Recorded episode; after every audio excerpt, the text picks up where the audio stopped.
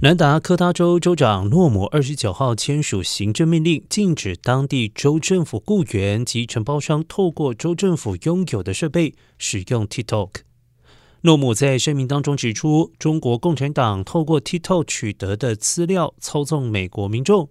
并且从用户使用 TikTok 期间搜集他们的数据，因此下封杀令。事实上，共和党人一直批评中国政府可能透过该应用程式收集位置、还有浏览记录等用户数据，而美军也已经禁止人员在军方设备安装 TikTok。